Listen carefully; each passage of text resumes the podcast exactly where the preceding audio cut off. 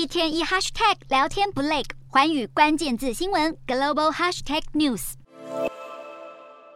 俄罗斯挥军入侵乌克兰，让欧洲大陆陷入自二战以来最大规模的国与国战争，震惊国际社会。现在就连亚洲也可能面临相似的挑战。美国国家安全顾问苏利文当地时间七日出席一场论坛时警告，台海与朝鲜半岛的紧张局势已经对整个印太地区构成迫切的安全威胁。印太地区最大威胁中国不断对台湾以及邻国发动军事挑衅，破坏区域的和平稳定。而东北亚方面，北韩今年接二连三的导弹试射频率胜过以往任何一年，还可能在不久的将来进行核试。苏利文强调，拜登政府已经把北韩视为第一大挑战，美国正努力强化与印太盟友的防卫合作，对北韩展现联盟威慑力。至于如何对抗中国，苏利文强调，美国采取两方面的应对：一方面维持美国对台政策，另一方面则是坚持台海和平，反对改变现状，并迅速建立威慑力量，制衡中国影响力。苏利文谈论到美中关系时，再度重申，中国是美国当今最重大的竞争对手。当提及大国竞争时，苏利文将话题拉回乌俄战争，还透露，拜登政府私底下向俄罗斯清楚表明，要是胆敢动用核武，美国将采取强而有力的回应。这也间接证实了苏利文。持续和俄方高层官员保持非公开接触，以避免乌俄战争向外扩散或演变成一发不可收拾的核战。